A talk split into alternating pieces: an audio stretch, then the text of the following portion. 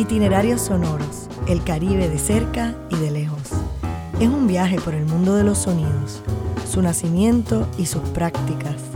Te invitamos a que nos acompañes a escuchar sobre proyectos artísticos, música, poesía, vida cotidiana y los debates de la escucha.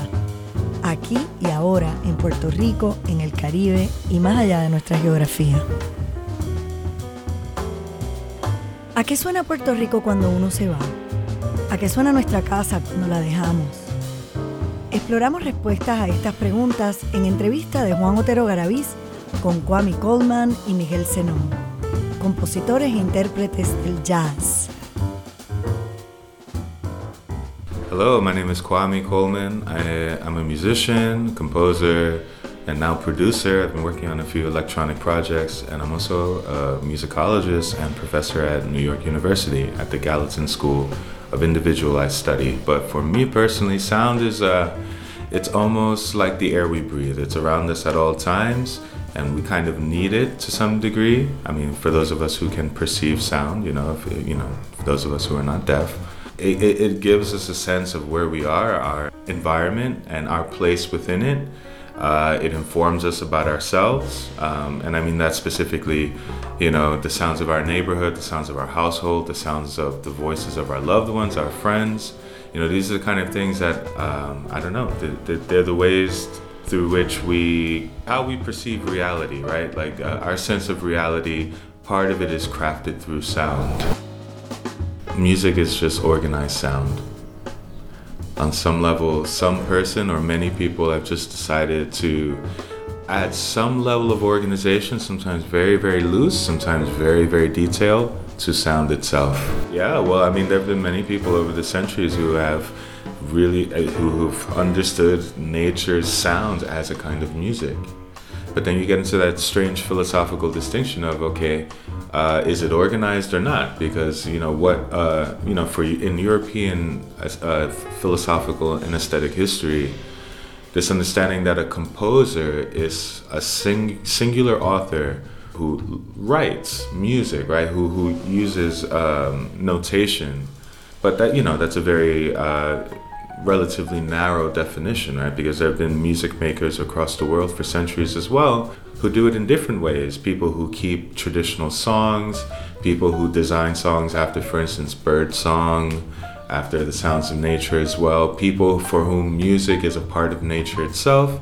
It's like a human contribution to the sound of the of the wind, of the of the of, of the, the trees blowing and these sorts of things. So I don't know if there's any one clear distinction, but what I can say is that what human beings can do is provide some kind of design or organization to the sound that may exist around us already.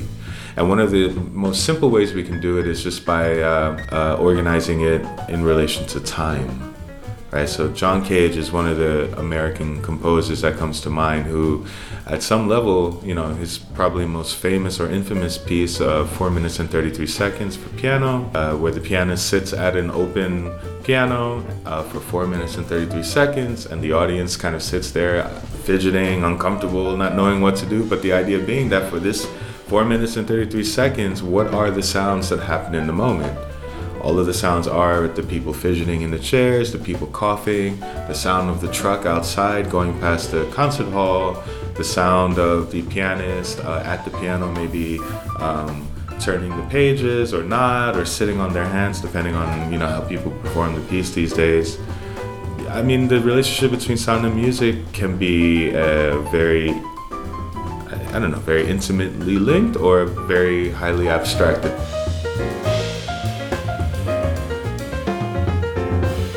Me personally, I you know since this was my first album, local music, I wanted it to come from a place that I knew very well, and for me, that's Harlem, New York, where I grew up. You know, it came at a time in which um, the apartment that I grew up in, and it's you know unfortunately a typical New York story.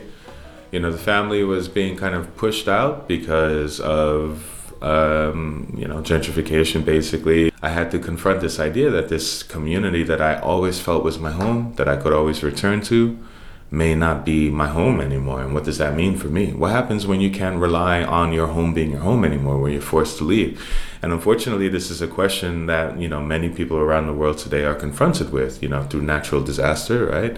What happens when your home is no longer there anymore, or part of it is no longer there? What happens when political forces push you to have to leave the place that you've grown up in that you identify with because it's dangerous for you to stay etc so that put me into thinking about this um, this this concept that uh, of locality of the local. What does that mean for me personally? And one of the ways in which I found an answer was through sound. And so I just decided to spend an entire summer and more going around my community and um, recording with a handheld recorder the sounds that made me feel at home. So those sounds were people in the street, older men playing dominoes, young kids playing basketball, the sounds of the churches, because Harlem has a high density of churches all around. And just the sounds of the community that, you know, if I was forced to leave, and I did have to leave, I could, it, you know, basically, in a sense, the album was for me, right?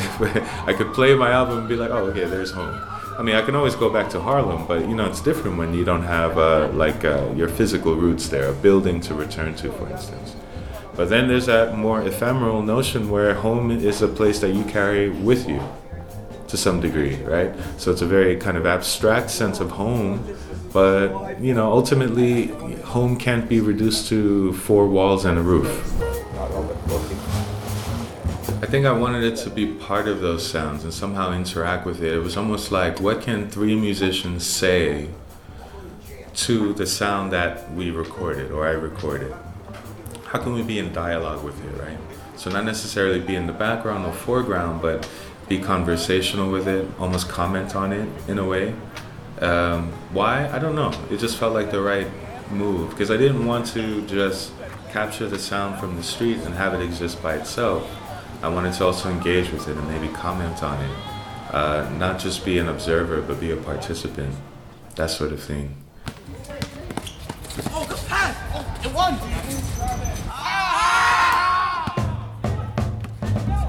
Growing up in Harlem and partially in the Bronx as well, the music around me growing up and the music in my household uh, was sometimes really closely linked, sometimes a little different, generationally speaking, right? So the music that was both outside the home and inside the home was the music from the Caribbean, specifically the music from Puerto Rico, Dominican Republic, and especially Cuba. My father is a musician, and he played for many years in a salsa band in New York called La Sureña and they played basically typical New York City salsa, which was during the 70s very much styled after the Cuban son montuno, right? And and its kind of evolution. And so because of that, because my father was one of the main composers for the band, we had a lot of Cuban records like Arsenio Rodriguez, we had uh, Miguelito, Miguelito Cuní, uh, Benny Moré, we had uh, I mean, you name it, like all of the big Cuban stars of the 40s, 50s, and going into the 60s, right before the revolution, we had, and even some post revolutionary stuff. But then, of course, there was the music of Puerto Rico, La Sonora Ponceña, there was, uh, of course, uh, Cortijo and Ismael Rivera. And these were the sounds that were like, you know, the sounds of my family. For every time I hear that music, I think of my household. It's almost as though, and this is the power of sound for me, uh, hearing like uh, Maelo's voice for me is like hearing my uncle's voice. Benny Moré's voice is like that for me as well. Uh, and, and then, of course, in addition to the music of the Caribbean, there was also jazz in my household. So another voice that I grew to love was Sarah Vaughan. And then, uh, apart from just the human voice, the instrumental voices as well. So my father being a pianist, one of the first records, uh, you know, like an LP that I remember falling in love with was by the uh, pianist Ahmad Jamal. A famous album that he recorded called Live at the Pershing, which was recorded in Chicago in the 50s, maybe early 50s, I can't remember. So growing up and listening to Live at the Pershing, Ahmad Jamal, as a young pianist, it made such a big impression because he plays the piano in such an elegant and simple way. You know, I mean, he uses these flourishes, right, where he plays a lot of notes very impressively, very virtuosically, but those moments are few and far in between. On this recording, it's almost like uh, like someone who's having a very thoughtful conversation with the other musicians and with you. You know, it's like when you hear a very good speaker you know they they don't have to speak very quickly and so oftentimes they don't speak very quickly because the idea is uh, have you follow along. And that's kind of how he approaches the piano where his his playing is very deliberate very uh, you know point by point. and I, I, just remember hearing this recording and saying wow i really want to play the piano like that. Uh, so that, that was the music inside my house. Outside the house of course there was uh, rap. There was freestyle at the time um, which was really big among the uh, Nuyorican community and the black community in the Bronx and Harlem. Uh, and then the older I got, the more I started exploring stuff on my own. So I started to explore more the music from Africa, uh, particularly in Nigeria. That led me going into Afrobeat and falling in love with Fela Kuti and what he did with his large ensemble. The music of South America, Brazil in particular. And then, of course, more of the kind of Spanish language music from Colombia and in particular, somebody like uh, Oscar de Leon. Um, so yeah, you know, it just went everywhere. And then eventually electronic music, because of course, you know, from techno going forward, this is the sounds that were existing. I was very curious about how people made sounds using maybe not live instruments, but only a computer or only some kind of hardware. Uh, so yeah, all that stuff kind of got mixed up, and I think that's why on the album, you know, I use synthesizers, but also acoustic piano. The bassist uses electric bass and upright bass. It was really meant to speak to the multiplicity of sound and music that exists around us today. Because I think at the at a very basic level, I just didn't want to put out a quote unquote jazz record, whatever that might mean. Because I wanted to speak more to, you know, for me, I grew, I was born in 1984 uh, you know, so being born in the 80s and growing up in the 80s and 90s and early 2000s, acoustic music, electronic music, jazz, techno, house, freestyle, salsa, samba, timba, like all that stuff had to be in there somehow. Reggaeton to some degree, although I don't know if you can find reggaeton in the album, but it's all there somehow, and that was the idea. Yeah, you know, there's been this ideal, at least in European music aesthetics, up to a point to have instruments reflect the voice because the human voice is always central, right? So if you think about a, a, flute, you know, for instance, like even in you know the philosophy in, in the works of uh, Plato, like Plato's Republic, you know, Plato focuses on the flute, and he says, you know, we can't have flautists out here who play these really attractive uh, alluring melodies because it may distract people, right? It, they may get wound up in the beauty um, and and maybe not focus on whether or not uh, the musician is playing well or you know using noble melodies and these sorts of things. So this idea that like even an instrumental voice can be just as persuasive, just as um, enticing as the human voice, because we all know that feeling when we hear someone singing and it just captures our attention. It's almost like we become uh, enraptured in the in the moment. Uh, but uh, you know, in European aesthetics by the 19th century, that had changed now, so that instrumental music now occupied a, a, kind of primary place. You know, and partially that has to do with someone like Beethoven, who's between the piano sonatas and the symphonies and all his other works was seen as someone who's elevated now the instrument past the point past what a human voice can do right can get the piano, can get the orchestra to do things that the human voice can never do. So at least in European aesthetics, there's been now that tension between, you know, is the human voice central or is the instrumental voice central, and how, where does the composer exist within that? So that's, that's kind of one corner of uh, the relationship between voices, uh, human and instrumental. But you know, I, I, even instruments, electronic instruments, can't make music on their own, there's always a human involved. So the human voice is always involved somewhere there, maybe in an abstract way. So that's kind of my long answer to your question. The short answer is um, the the sound of someone's voice. I think is is a great deal. It provides a great deal outside of the visual of how we identify them and how we identify ourselves vis-a-vis them, right? Which is to say. Uh, um, you know, sometimes people make the joke where depending on how someone speaks to you, you may even adjust the way you speak, right? So there's that joke where you hear people say here in, uh, you know, like in office environments when someone is like very uh, kind of like enthusiastic in the morning and they say something like, Hi, how are you? And you go, Oh, I'm fine, how are you? Hearing someone's voice and identifying them by their voice is also part of how we identify ourselves, right? It's kind of like a vis a vis relational sort of thing.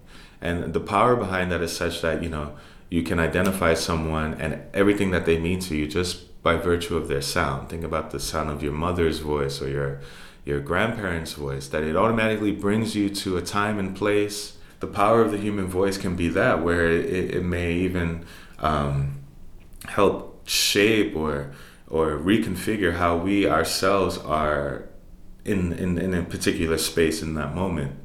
But it can also allow us to access these memories that, you know, have been stored in our brains for some time. Like again, hearing your grandparents' voice, if they've passed away, almost brings you back to the moment, the moments that you shared with them in ways that maybe reading their writing or maybe even seeing a picture can't quite do. You know, there's a way in which that voice resonates within us that brings us back. Maybe this is just me. I mean, I can't speak for everyone, but for me, you know, hearing these sounds can bring me back to a moment more uh, in, a, in a much more intense way than any other kind of medium, like a picture. Pictures don't do that much for me, but sound can do that. And I can find all the things that I like to eat and all the sounds that I like to hear. And, and there was a sense place. And Kwami, tell me, what do you think about noise? Well, noise is all around us, as you can hear, but you know, noise is one of those very tricky I would say, philosophical issues, right? Which is to say that what's the difference between music and noise, sound and noise? Like, what goes into making something noise? And I think it's a very uh, subjective sort of thing, which is to say that noise simply is sound that we don't want or sound that we find interruptive or undesirable. So what might be noise for someone might be music to someone else. Classic example is when you live next door to someone who's playing their music to them in their space, it's music. For you, in the next apartment over, it's noise. But maybe you like that. Some people, usually people seem not to like that sort of thing. But um, I don't know. I think noise is, you know, there's a way to even make noise into music. It just kind of depends on your perspective, you know, and how you listen to it. I'd say. And there's a lot of people that say that Spanish-speaking people are very noisy people. what do you think about that? Uh, I would just say, you know, from my experience, my Puerto Rican and Dominican family, these are people who live life very audibly, right? Which is to say that maybe what's normal is not a very quiet life because life itself is very noisy. I think controlling noise is can sometimes be a very culturally specific thing, you know, and for people who grow up in maybe very um, regimented or religious or otherwise conservative backgrounds, you know, noise is one of the first things that has to be controlled. But for people who grow up in situations that are a little more permissive, a little more culturally open, you know, the idea that, you know, the sounds that you regularly make in life need to be made quiet may not be true. So maybe that's a way to kind of understand, you know, Puerto Ricanness, Dominicanness, Latin, Latinidad, Caribbeanness, you know, living life audibly.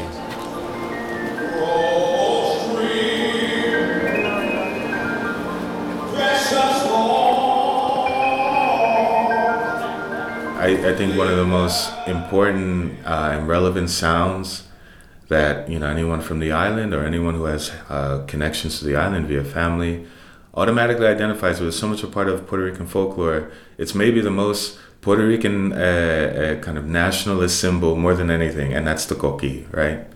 And so now we see the coqui on T-shirts and all that stuff, but really it's the sound, the song of the coqui, that speaks to Puerto Rican identity in a way that is unique, right? Coqui, coqui, right? And it's it's it's been the subject of songs, even, right? Mm-hmm. Um, people have mimicked the coqui on on instruments, even. So, what more of a kind of symbol? of Puerto Ricanness do we have apart from the coqui? You know, I'm not even sure. I mean, the flag, right? The Puerto Rican flag and all of its many permutations is a is a kind of a symbol in a way, but depending on who's waving it and for what, there can be a, many different meanings there.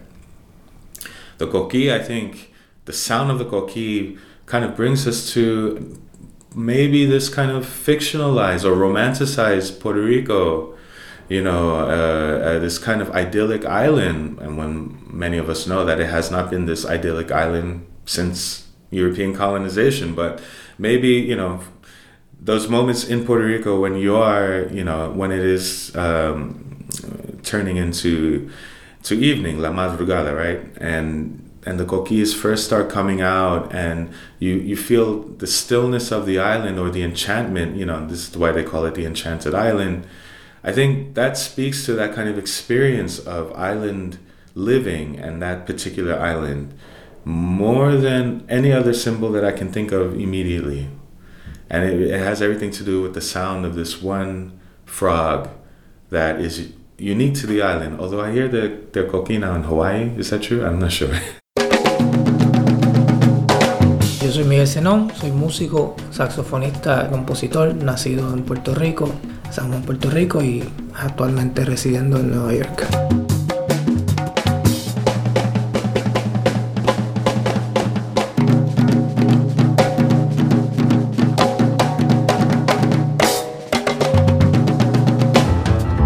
El sonido es, una, es como un tipo de mensaje eh, que puede significar muchas cosas dependiendo de la persona, yo ahora muchas de las cosas las identifico con música porque soy músico, pero inicialmente pues eran como un tipo de mensaje. Podría ser cualquier cosa, este, podría ser algún tipo de vibración, algún tipo de melodía, eh, algún tipo de cadencia rítmica organizada o desorganizada, ese tipo de cosas. Tú sabes, yo desde pequeño siempre me identifiqué con, con la música, no como, no como ahora, sino como como un sonido organizado, vamos volviendo a lo mismo.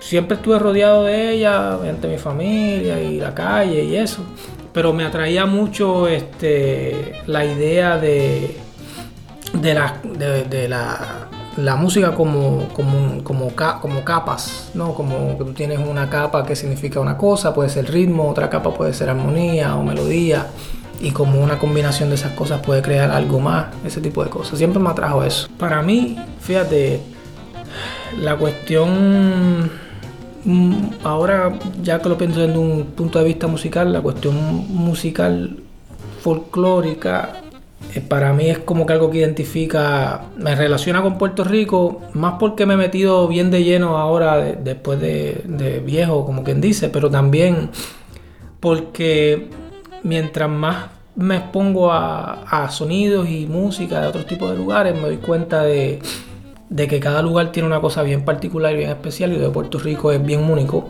hasta cierto dentro de cierto cierto punto eh, y me identifico mucho con esa idea de pues, el sonido del pandero el sonido del barril el sonido del cuatro la organización de ciertas cosas, musicalmente hablando, cómo se, cómo se complementan, cómo se organizan, ese tipo de cosas. En términos de, de incorporarlos yo, yo no me dejo llevar tan, digo, sí me dejo llevar por el sonido, pero es más, yo lo veo más desde el punto de vista de identificar elementos que sean eh, esenciales dentro de un ámbito musical o un género. Eh, cuando yo escucho, cuando escucho por ejemplo eh, la plena o la bomba o pues, la, música típica, jíbara o lo que sea, hay unos elementos bien particulares que hacen que la bomba, por ejemplo, sea diferente de la tumba francesa o del garifuna de Belice, pues, pero aunque vienen de la misma vertiente o que hacen que la música típica suene diferente que el, ¿cómo es que le llaman a eso en, en, en Cuba?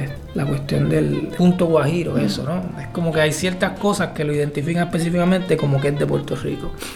Eh, y estoy hablando con, cualquier, con, con, toda la música, pero con la música, con la música de Puerto Rico en general, dentro de lo que he hecho de investigación y eso, para incorporarlo dentro de mi música, lo que he hecho es tratar de identificar esos elementos.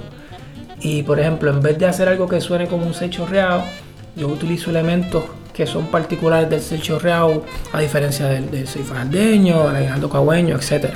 Y entonces utilizo esos elementos para escribir una pieza mía. Pero siempre utilizando el sello real, los elementos esenciales del sello real como, el punto de partida. Y hasta cierto punto, pues quizás tú escuchas la pieza y, no vas a escuchar un sello real. Pero yo sí lo escucho. Y el punto para mí no es necesariamente que suene folclórico, sino que la, inyección o la, base de, la música venga desde ese punto de vista. Yo es un proyecto que, que trabajo con la plena. Lo que yo hice fue irme desde el punto de vista de los panderos y pensar en, los panderos, que tradicionalmente, bueno, antaño se usaban dos, ahora tradicionalmente siempre se usan tres, eh, como el centro de la música, ¿no? como que era lo que de verdad identifica el sonido de ese género. Y entonces, cuando empecé a escribir la música, pues obviamente utilizaba el ritmo y trataba de incorporar células rítmicas que fueran bien autóctonas, como decir, de ese, de ese género pero también pensé en la idea del, del, tres, ¿no? de, ese, de, esa, de esos tres personajes que son los panderos en este género. Y cuando escribía la música siempre escribía, siempre escribía con el número 3 en mente. Que eso en términos musicales pues pueden ser tresillos, pueden ser figuras de tres, pueden ser triadas, eh, pueden ser este, eh, una, una tercera aumentada, pueden ser muchas cosas. Y a la hora de escribir la música, pues escribí con eso en mente. Ese va, esa va a ser, ese va a ser como mi motivo principal. Y pues quizás tú escuchas la música y no lo, no lo oyes, pero yo al escribirla, pues siempre la estoy escribiendo con un, es como, un, como una serie de reglas, como un sistema. Yo creo un sistema alrededor de algo que viene de algo folclórico. Desde el punto de vista mío, la idea es que mucha de la música que yo escribo, especialmente cuando trabajo con cosas que son que vienen del folclore, en este caso del folclore de Puerto Rico, de los sonidos de la música de Puerto Rico, no están basadas en una impresión, no están tan basadas en, la en, una inspiración que viene del momento. ¿no? Como que no es que yo me siento y de momento escucho una melodía, y, aunque sí hay un poco de eso, pero hay más ideas concretas basadas en, quizás eh, a veces ideas que no son musicales, otras veces son musicales, como en, la idea de esto de los tres panderos, por ejemplo, aunque sí son instrumentos, no es una idea musical de por sí. Pues yo busco la manera de trasladar esa, esa idea, que en este caso son números o lo que sea, a un idioma musical. Y entonces poder usar ese idioma musical para escribir música. Pero generalmente cuando me siento a escribir la música, tengo una idea ya bastante clara de lo que voy a hacer. No es como todo basado en, en, la inspiración, como quien dice. Sí hay, sí hay, pero hay de los dos lados, ¿no? Hay, hay, hay un, lado que es bastante sistemático, como que yo creo como un sistema y, utilizo ese sistema para que la pieza se escriba. La música que trabajo generalmente viene desde un punto de vista bastante jazzístico. ¿no? Este, cuando improvisamos, cuando tocamos, interactuamos, la instrumentación, este, pues bastante jazzístico en, su forma clásica, ¿no? No, utilizo, no utilizo muchos instrumentos electrónicos, por ejemplo, casi todos los instrumentos son acústicos, etc. Pero la raíz de lo que estamos haciendo es bien, es, bien folclórica, que no jazzística, por ejemplo. ¿no? Entonces hay una combinación de los elementos de, de escribir la música y muchos de los elementos que utilizamos, especialmente en el ámbito rítmico, lenguaje rítmico que utilizamos, no es jazzístico entonces hay como una combinación de ambas cosas. Quizás el, lenguaje de improvisación, armónico, la hora de interactuar, pero la hora quizás de componer, de, interactuar rítmicamente, pues viene de otro lugar. Y es una combinación de ambas cosas. Entonces nosotros cuando tocamos juntos, por ejemplo, cuando yo toco con mi grupo y estamos trabajando estas cosas, yo no lo pienso necesariamente diferente que si estuviera tocando un tema de jazz a la hora de tocar pero sí estoy consciente de que, bueno, la, la, raíz rítmica es diferente, quizás pues tengo que incorporarme de ese lado o hacer unos ajustes, pero por el otro lado lo estoy pensando igual que si estuviera tocando un tema eh, tradicional de jazz.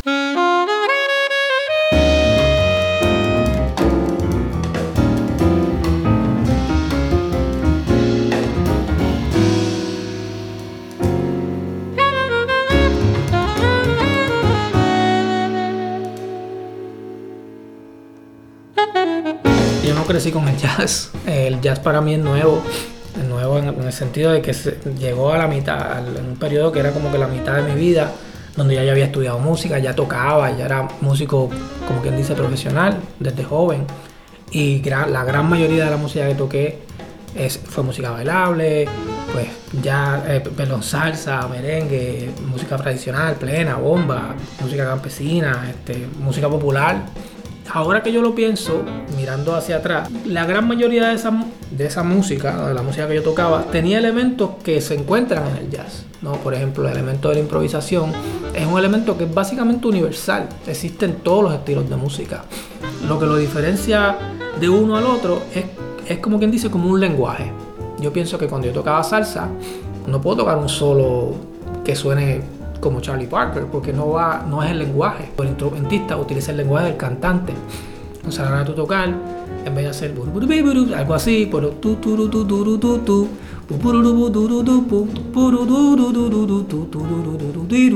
que es lo que haría Maelo o Cheo, ¿me entiendes? Entonces yo cuando identifiqué que cada estilo pues tiene su lenguaje, me hizo la visión mucho más fácil, porque yo me podía concentrar en ese lenguaje específico a la hora de tocar un estilo específico. Yo lo veo como desde el punto de vista de respetar ambas, ambas tradiciones por igual. Respetar ambas tradiciones, pues en el disco de plena, pues lo que sea, si iba a ser de plena, iba a ser como es. ¿no? Y lo que se iba a hacer de jazz, pues iba a ser como es. En el, caso del disco de Alma Adentro también, cuando arreglamos esos temas, los tocamos, si vamos a tocar Oleadas y Arena, yo quiero que si alguien conoce el tema, lo escuche, no, no que esté escondido. Pero dentro de eso, nosotros también estamos haciendo lo de nosotros.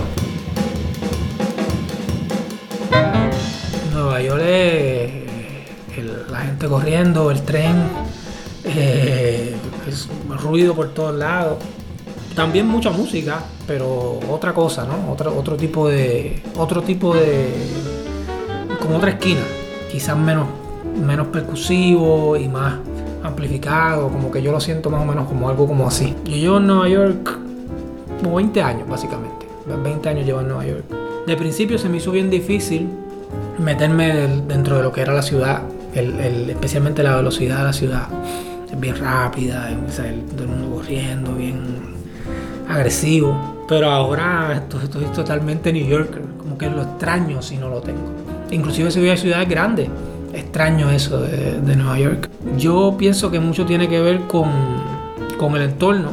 Eh, por ejemplo, esta área aquí donde estamos es donde está la gran mayoría de los clubes de jazz.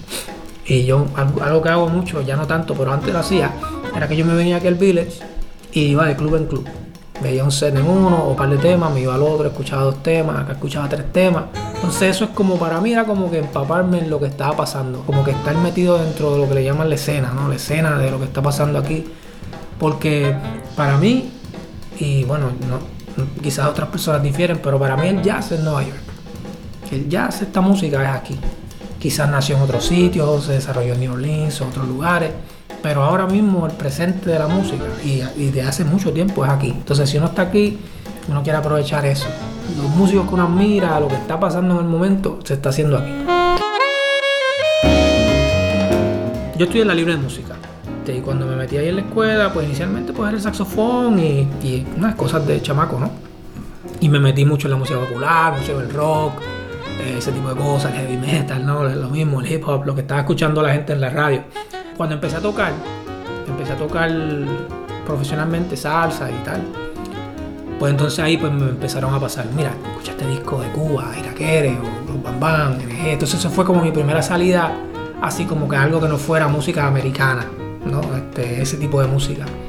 Y después, conectado a eso, llegó el, jazz, por ejemplo. Y ya el jazz pues abrió puertas porque no era no solo Estados Unidos, lo que se hace en Latinoamérica, lo que se hace en Europa y como que eso me abrió el oído a, irme a otro lado. Pero inclusive cuando estaba metido dentro de la salsa, casi todo lo que escuchaba era salsa vieja. Era Fania, por ejemplo, esa época, ¿no? Después Willy Colón, Rubén Blades, Maelo, Maelo de chiquito, pero esto lo hago, ese tipo de cosas. Entonces eso pues también me trajo al presente porque cuando yo estaba tocando era cuando la salsa de los 90 estaba en su apogeo.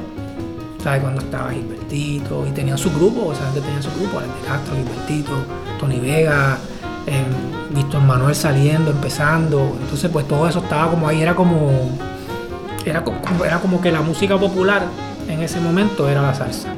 Que como todos mis amigos eran músicos, mis amigos de la escuela todos eran músicos, cuando nosotros íbamos a escuchar un grupo de salsa, no íbamos a bailar, íbamos a escuchar el grupo. Al preguntarle a Miguel sobre la relación entre su disco Identities Are Changeable y el libro de Juan Flores, The Diaspora Strikes Back, nos dijo, de ese libro sale el proyecto, básicamente. Cuando yo leo el libro y yo lo empiezo a leer, yo digo, wow, pero es que eh, esto, esto podría ser como una idea, ¿no? Como que eh, hacer esto, pero incorporarlo alrededor de algo musical, esta misma experiencia en el libro pues no es netamente puertorriqueño, hay gente de todos lados.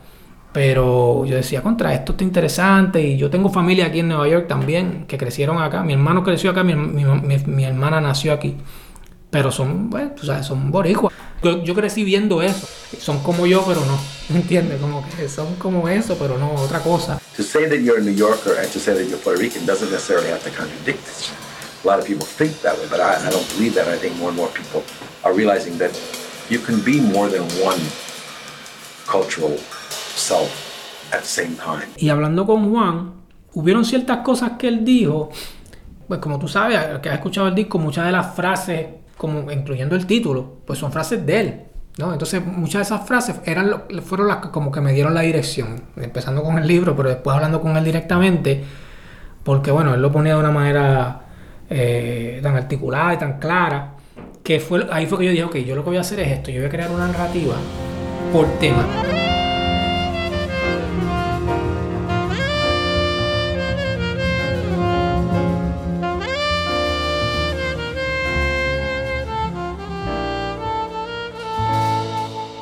Esa canción específicamente, la de Second Generation Lullaby, viene de esta relación con mi familia acá. Como te mencioné, como que todos se vinieron para acá, toda la familia de mi papá, casi todos se vinieron para acá, mis primos, todos están acá. Entonces, como que yo tenía ese lado de la familia, que era mi familia en Nueva York.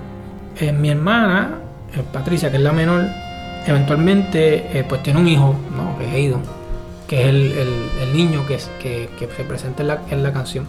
Y yo me acuerdo yo todavía no tenía hijos, para, no había nacido mi hija cuando eso, pero me acuerdo pensar lo diferente que iba a ser la experiencia de ellos comparada con la de mi sobrino.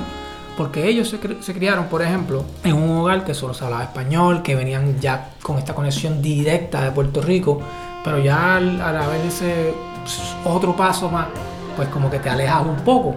Y parte de, lo que, de lo que yo hablaba con ella en esa entrevista, en la entrevista de, que, que hablamos en la canción, era cómo ella iba a tratar de, pasar esa, traspasar esa su experiencia a su hijo o no, ¿no? O cuál iba a ser su camino. Pero vamos a ver qué puede pasar. Eso, eso él mismo lo va a forjar. Es como con mi hija igual. Ella va a forjar su identidad dependiendo de lo que le llama la atención, su, el camino que trace la vida, ese tipo de cosas. Uno puede como poner tu inyección aquí y allá, pero no lo puedes forjar tú.